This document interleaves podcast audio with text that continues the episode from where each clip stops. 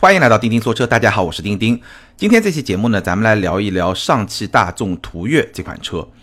那我是在二零一八年的最后一周试驾了这款车，当时呢也在微博和朋友圈里面做了一些预告，也有很多的听友和网友呢提出了一些问题。那咱们今天的这期节目里面呢，都会展开来说一说。事实上，中国的过去几年这一波 SUV 的大潮，大众集团从某种意义上来说是错过了，或者说它的反应是比较慢的。但是在二零一八年，发了非常多的车，包括大众品牌有探歌、探岳、途岳，对吧？大家听着都非常的混。待会儿我们来好好把它们分一分。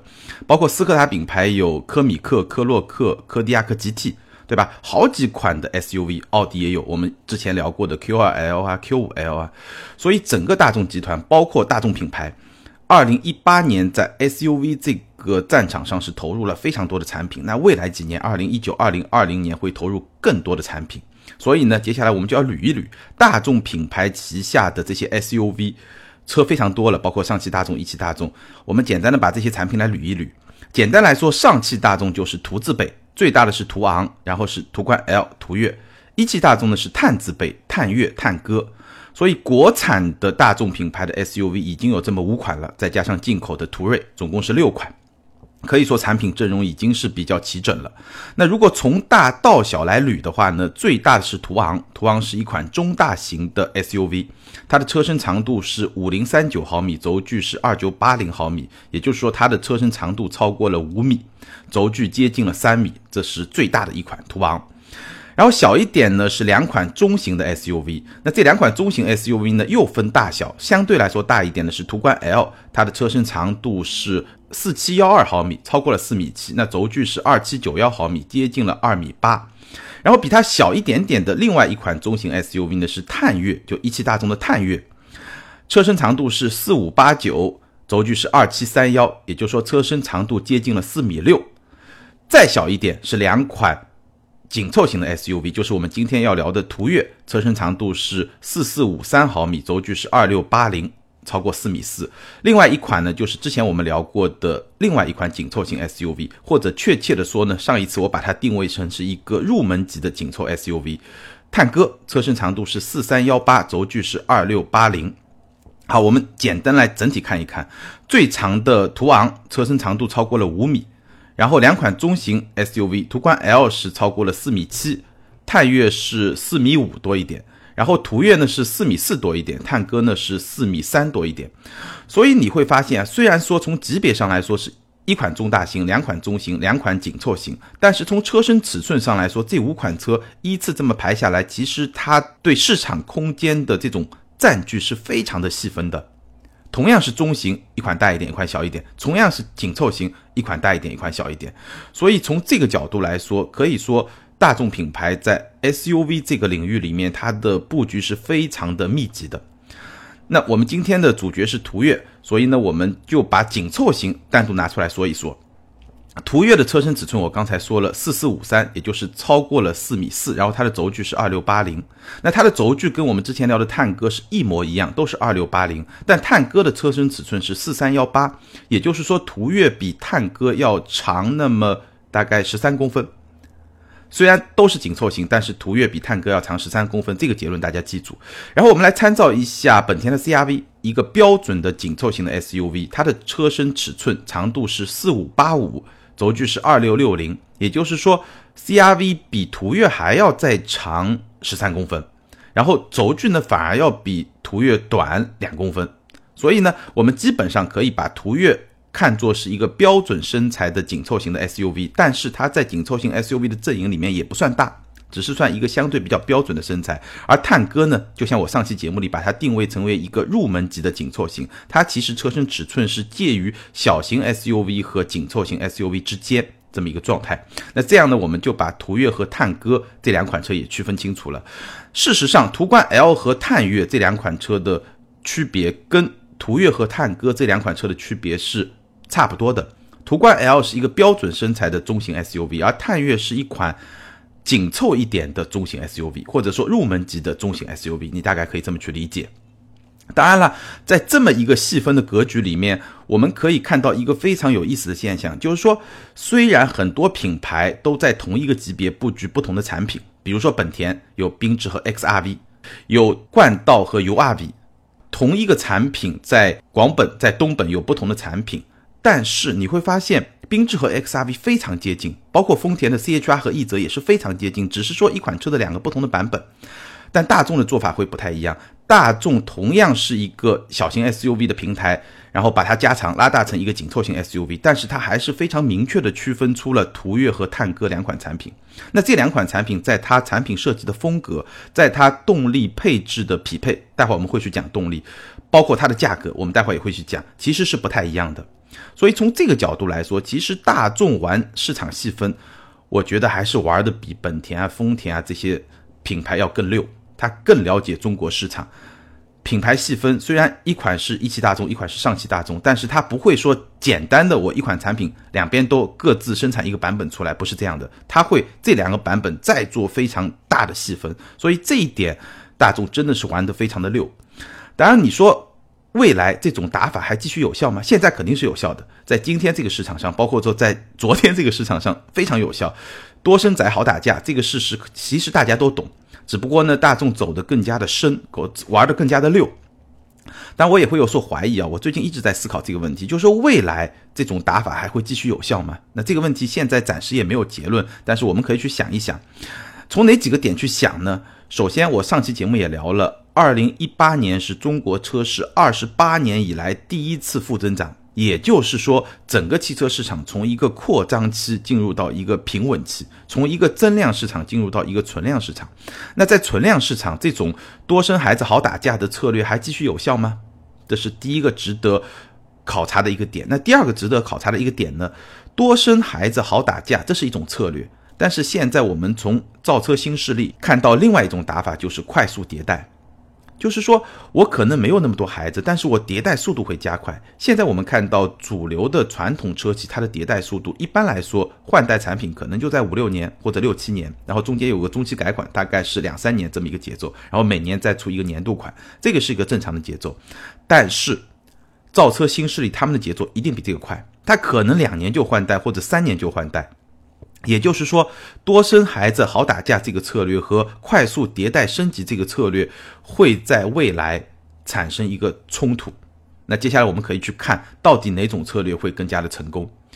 现在我们看到，比如说像 Model 3一款车在美国市场，它就干掉了 BBA 同级别的竞争对手的总和。Model 3一款车的销量就可以超过宝马三系加上奔驰 E 级加上奥迪 S。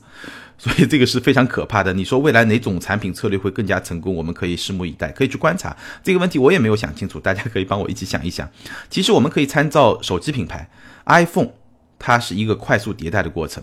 当年的诺基亚，它是生了很多孩子好打架的这么一种策略。包括我们现在看到的像华为啊、三星啊，很多品牌也是一个多生孩子好打架的这么一个策略。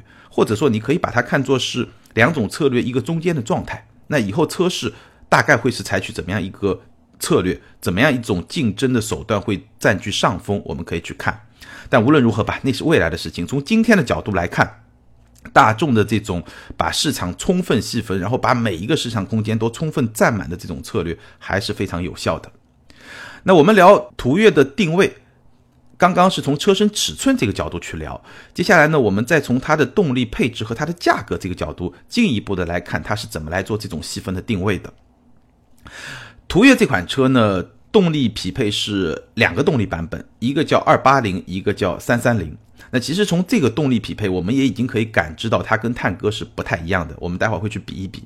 啊，其实动力系统大家都非常熟了。二八零是一个高功率版的 1.4T，一百五十马力，当然就是那款大家非常熟的 EA 二幺幺的发动机。然后这个 EA 二幺幺的 1.4T 呢，匹配的是 DQ 两百的七档干式双离合，这款变速箱大家也非常的熟，当然还是有一些网友和听友可能心有芥蒂。待会儿我来给大家简单的分享一下我对双离合这个问题的看法。然后这款车是前驱。售价区间是十六万九千八到二十万九千八，然后另外一个动力版本呢是三三零 TSI，三三零 TSI 搭载的是 EA 八八八三代的新款，它有一些优化，2.0T 低功率版本186马力，然后匹配的是 DQ381。这个 DQ381 也是一款七档湿式双离合，但是和我们熟悉的 DQ380 相比呢，它也有一些优化和升级。然后呢，2.0T 的这个版本是四驱，刚刚280是前驱，1.4T 是前驱，2.0T 是四驱，价位区间是二十一万三千八到二十二万九千八。好，大概途岳就是这两个动力的配置。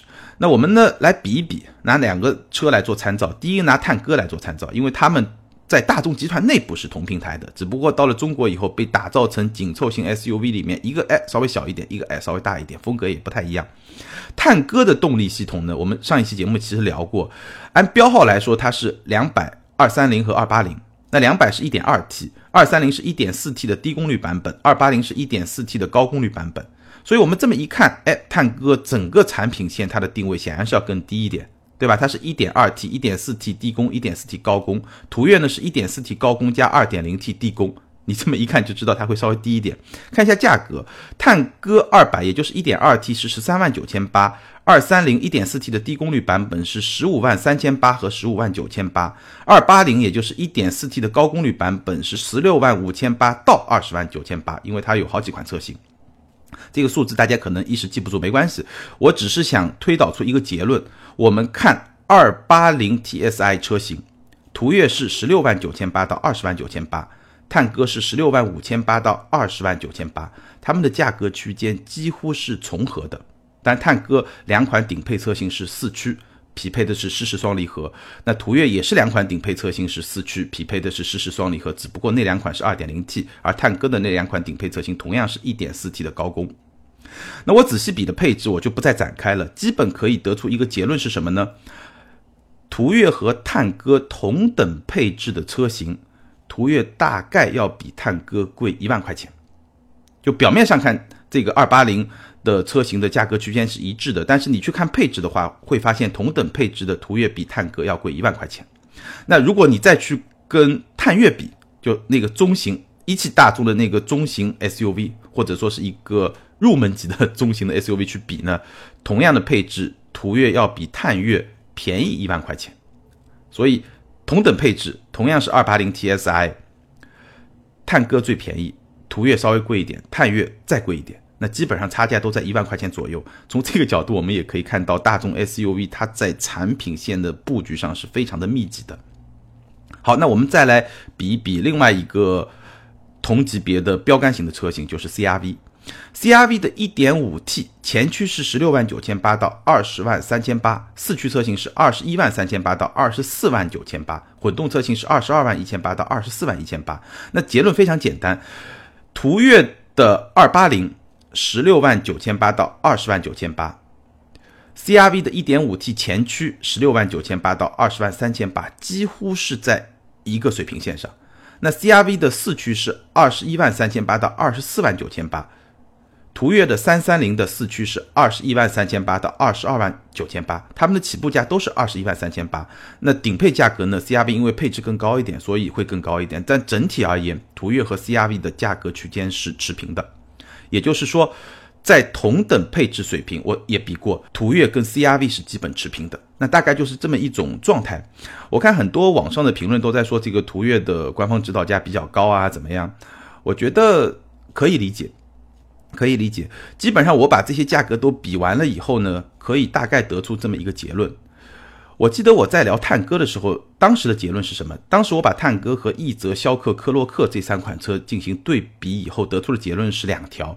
第一条呢，从整个价格区间来看，探戈明显是比较高的，因为作为一款入门级的紧凑型的 SUV。这是唯一一款顶配的价格上探到二十万以上的车型，所以从价格区间来说，探歌是比较高的。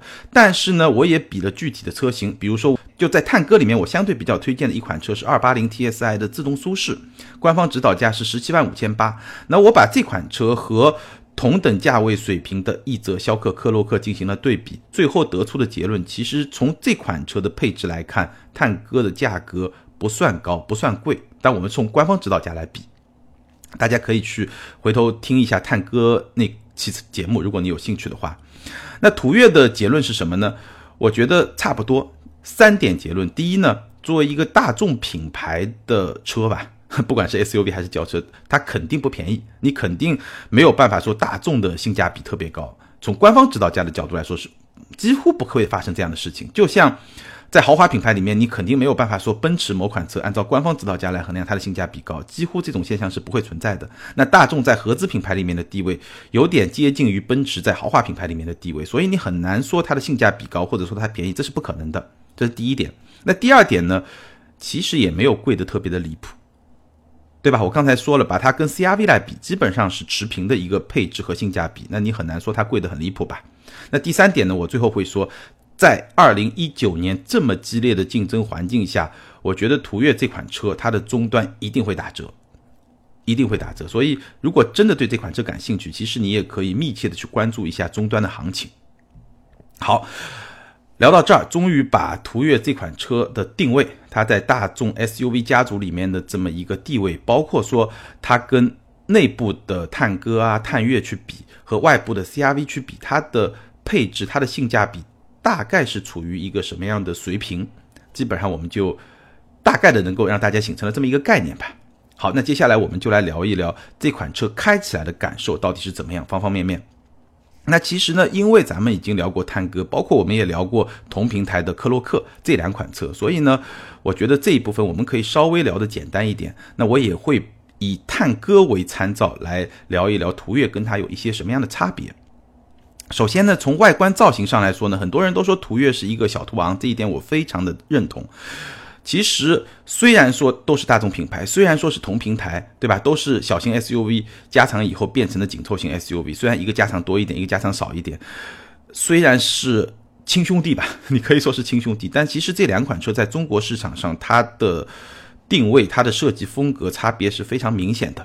那这也是大众比本田、比丰田做的更透彻、本土化做的更彻底的一个地方。途岳。小途昂，它整个设计风格跟探歌非常不一样。探歌是那种特别时尚，然后呢，整个车让你感觉比较紧凑，甚至有那么一点点跨界车的那么一种感觉。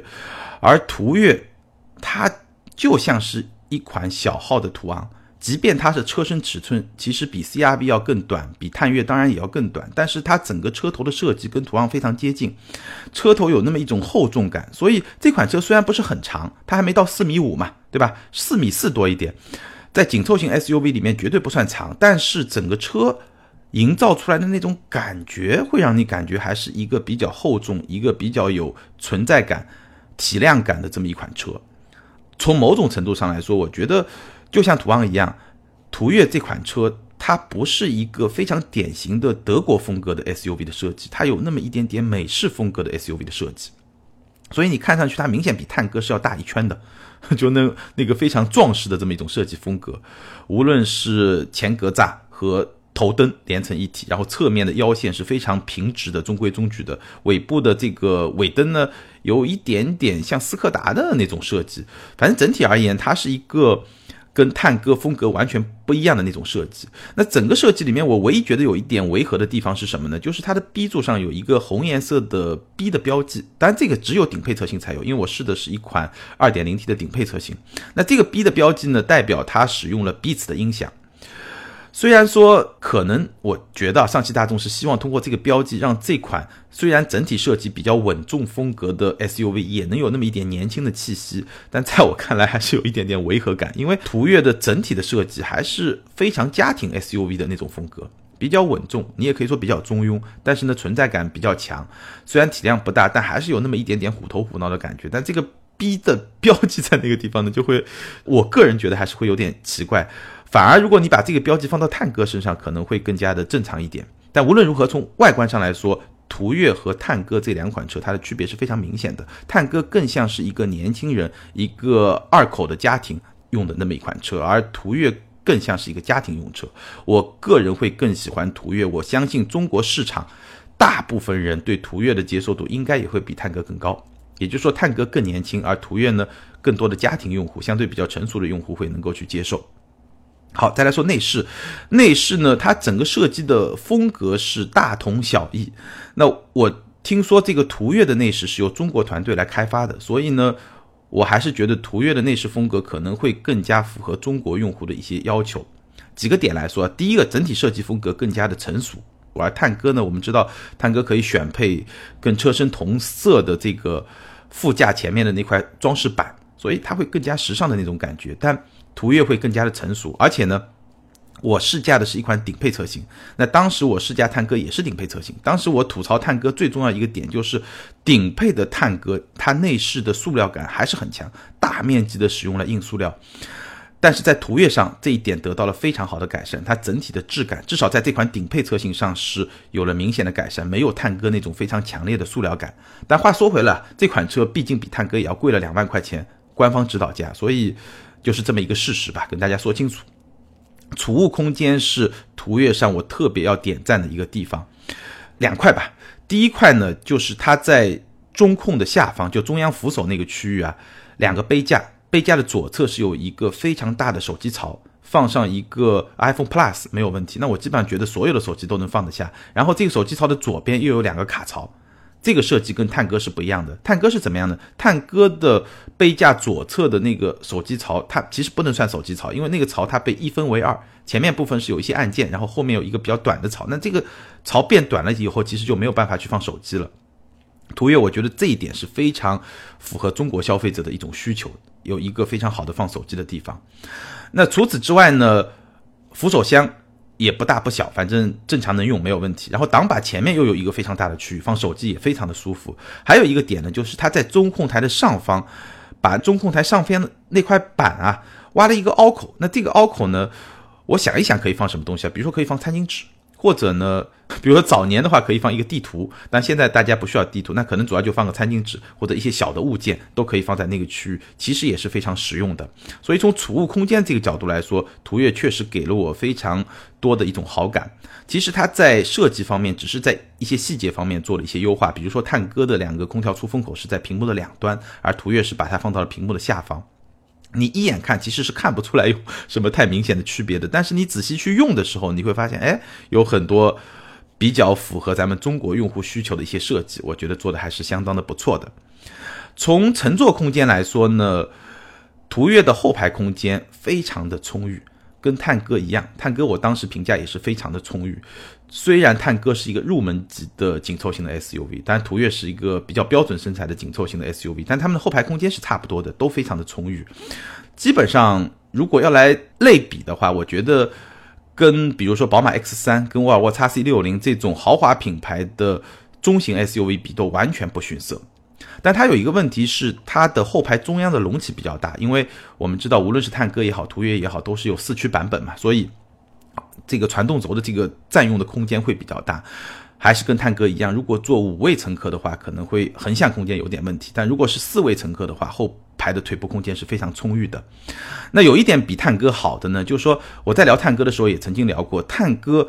这么一个身材里面要做出那么大的一个乘坐空间，它牺牲了什么呢？牺牲了后备箱的空间，所以探戈的后备箱空间是比较小的。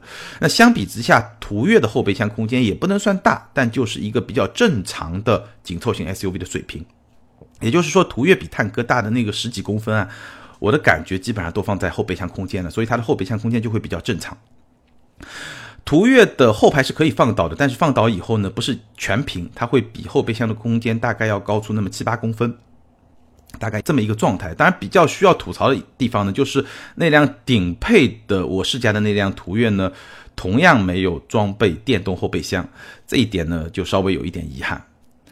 好，说一下驾驶感受吧。途岳这款车开起来呢，如果用一个词来形容呢，就是非常的大众。那如果要稍微详细一点来描述，大概分几方面来说吧。首先呢，方向盘，方向盘呢很轻。真的就很轻，跟我最近驾驶过的几款大众的车呢都比较接近。但这个方向盘其实看上去的质感是非常好的，然后是一个平底的方向盘。那么握上去呢，只能说中上。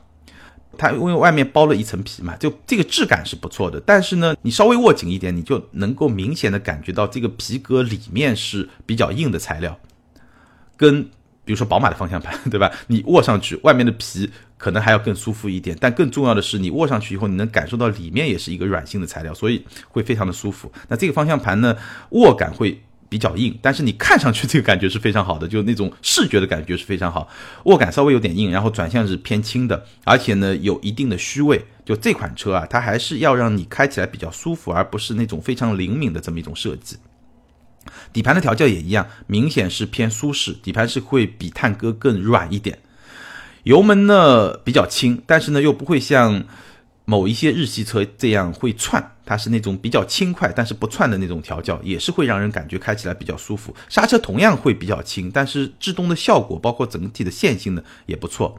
那我刚刚说了，我开的那一辆是三三零 TSI 的顶配，它搭载的是二点零 T 的一百八十六马力的这么一款二点零 T 的低功率版本的发动机，整体的动力在驱动途岳这款车上，我觉得。用比较强劲来形容是完全没有问题的，整个动力的输出、它的响应，包括它的绝对的动力水平都是没有问题。但我相信这款车卖的最好的可能还是会是一点四 T，就二八零的那个版本。我待会儿会去跟大家分析一下配置。那一点四 T 呢，我没开，但是呢，从各种证据来看，我觉得那款发动机的动力表现应该也不会差。主要是两点，第一个呢。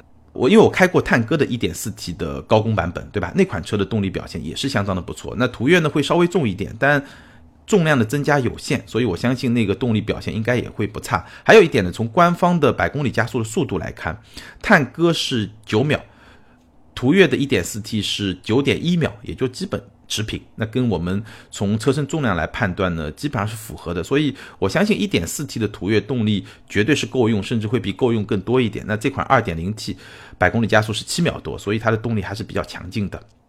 变速箱，我觉得一聊到大众啊，这个变速箱总会有很多网友、很多听友就在那儿吐槽，就在那儿觉得双离合特别不靠谱。那节目里面呢，我从来也不会为。大众的双离合，包括任何一款双离合，包括任何一款车型，它的长期使用的可靠性去背书，或者说去说这个问题，因为这个问题是试车试不出来的，对吧？你要知道这个到底可不可靠，你可能得去查一些别的资料。但是从体验上来说呢，我能够明显的感觉到这款 DQ 三八幺的湿式七档的双离合，它还是在不断的优化。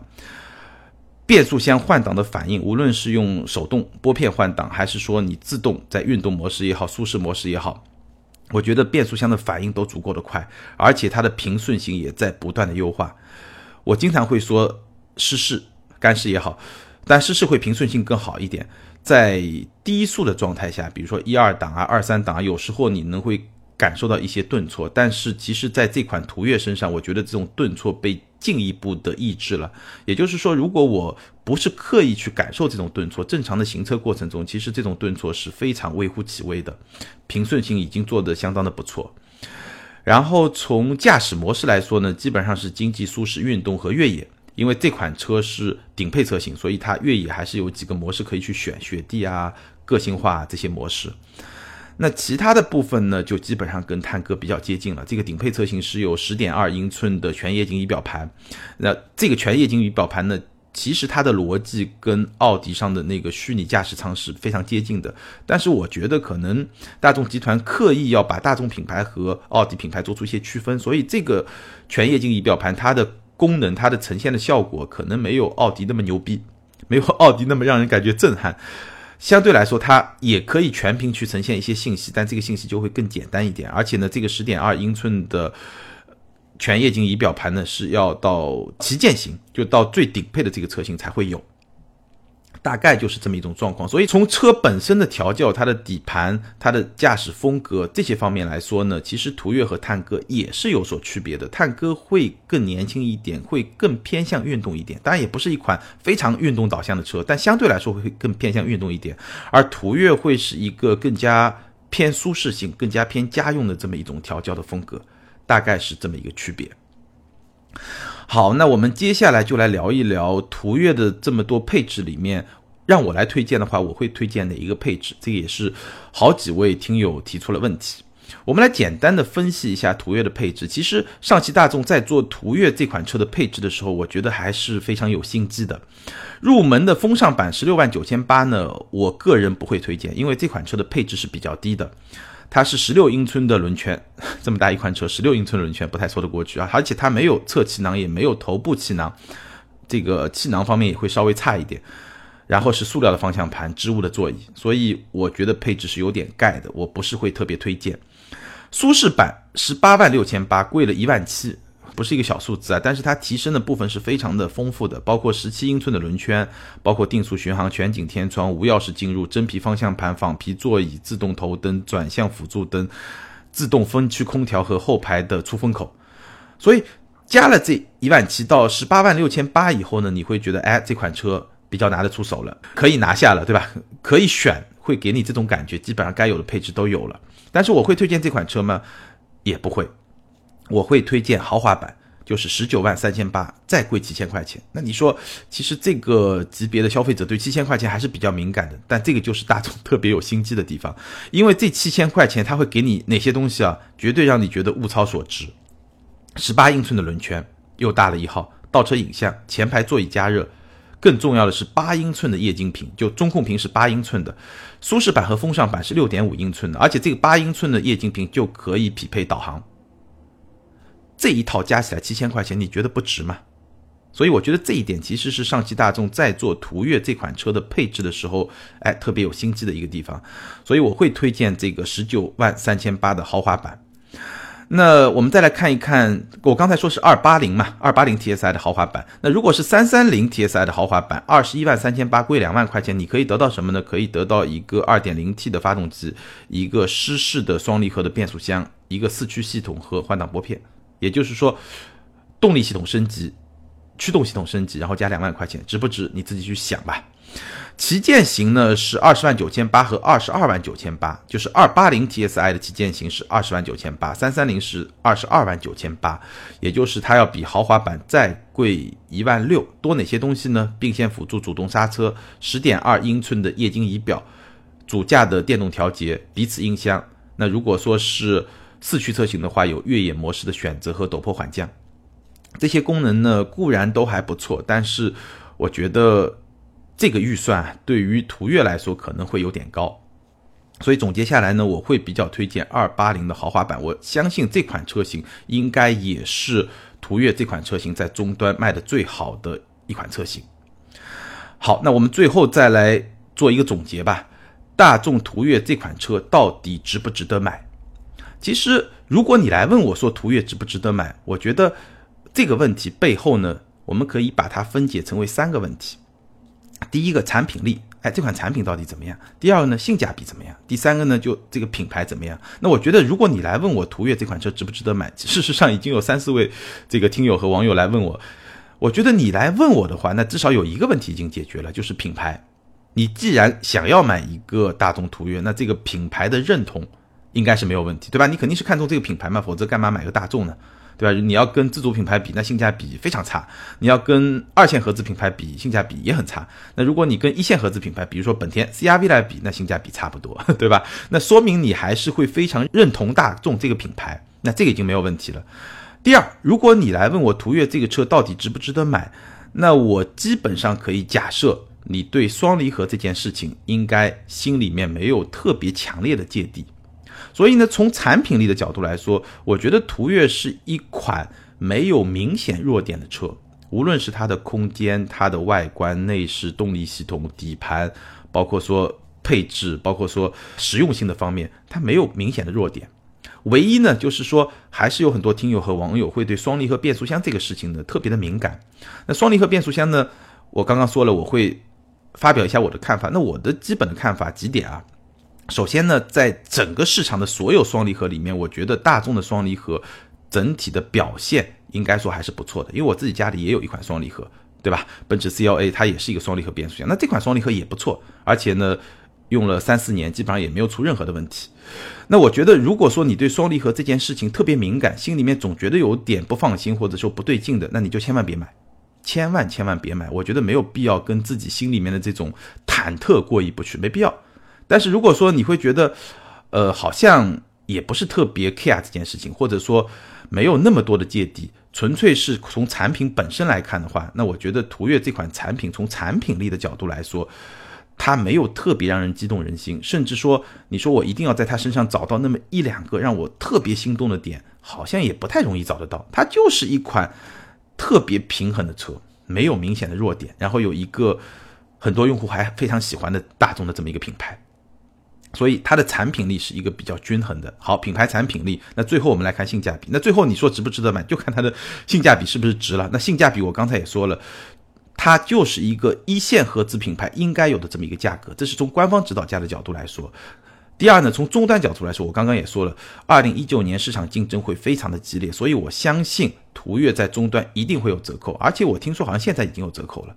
那基本上呢，我觉得，呃，如果说途岳这款车，它的终端折扣在十个点以上，那你基本上就可以去考虑了。至于说十个点以上到多大的幅度，你觉得性价比特别高？我觉得每个人可能他自己心里会有一些预期吧。但是我至少觉得十个点是一定可以看得到的。还有一点呢，我想提醒你的，如果你真要买这款车呢，我建议你到 4S 店，你去具体的看一下你看中的那个配置，它具体的车的那个状态。因为我刚刚说的，比如说，呃，途岳它内饰的质感比较好。探歌有比较明显的塑料感，硬塑料的那种感觉，而途岳没有。这个是基于我试驾的这款三三零 TSI 的旗舰型，也就它的顶配来说的。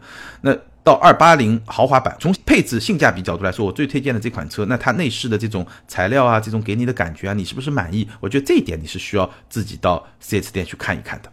好，关于大众途岳，咱们今天就聊到这儿。最后呢，给大家留一个互动话题。我刚刚也说了，在途岳和探歌这两款车里面，我个人会更加喜欢途岳的这种相对来说偏家用、偏稳重的设计风格。那你呢？在这两款车里面，你会更喜欢探歌的那种时尚运动的风格呢，还是途岳这种家庭稳重的风格呢？欢迎你把你的想法在评论区和更多的听友和钉钉来进行互动。接下来呢，我们来看上一期节目的听友留言。上一期节目咱们聊的是二零一八年汽车圈的几件大事。ID 为 T T T T 零九六六这位听友他说，作为业内负责人士，深深感到了今年的震荡、开放、洗牌、震荡，越来越频繁的人事调动，传统部门不停的裁员，而智能出行车联网部门不停招人，传统车企开始从内部调整组织架构。开放，不停地拥抱新的合作伙伴和互联网企业合作博弈，同时对于用户的争夺、数据的争夺、话语权的争夺，越来越剑拔弩张。初步的洗牌已经开始，难以转型的车企可能要提前退出中国市场。自菲亚特、铃木日益示威的韩系、法系、美系，Who will be the next？就谁会是下一个？明年将是很有趣的一年。中国已经成为世界上汽车市场竞争最激烈的市场。最先进的技术、最互联网化的运营、最好的用户体验都将粉墨登场，深深感到了压力。ID 是猫先生下划线九 Z 的听友说，听到钉钉聊到技术日产，作为加特可的员工也有点感触。从雷诺日产联盟开始，日产就渐渐模糊了自己之前打造的品牌形象，感觉上面是很想成为另一个丰田，但始终找不到切入点。原有车型定位不断下降，对品牌也是不小打击，一直到现在成了日系三强中存在感最低的品牌。新的黑科技2.0可变发动机来得太晚，营销也没跟上，技术招牌碎得一塌糊涂。另外，我们明年的排产计划已经出了，减产差不多百分之五，这是我入职八年来第一次减产。汽车业行业的搏命厮杀，明年才正式开始，今年只是开胃菜。这两位听友呢都是业内人士，感谢你们从各自的视角给我们提供的信息。那我简单解释一下，加特可就是后面一位听友他所在的公司。加特可呢是日产控股的一家变速箱公司，也是世界上非常大的一家变速箱公司。那如果就像这位听友所说的，明年开始排产计划已经是一个减产百分之五，我们确实可以感受到一点点的凉意。但无论如何，钉钉会陪伴大家，我们一起去观察二零一九年的中国和全球的测试。好，欢迎这两位听友把你们的联系方式后台私信给我，你们将获得的是由途虎养车网赞助的途虎王牌 DTE 智能行车记录仪，而且呢，可以在途虎的线下门店免费安装。今天的节目呢就到这里，如果你身边正好有朋友对途岳这款车感兴趣，或者说正好手持差不多二十万的预算想要买一辆 SUV 的话呢，欢迎你把咱们的节目分享给他。点赞、评论和转发分享，永远都是对主播最好的支持。好，今天咱们就聊到这儿，下周接着聊，拜拜。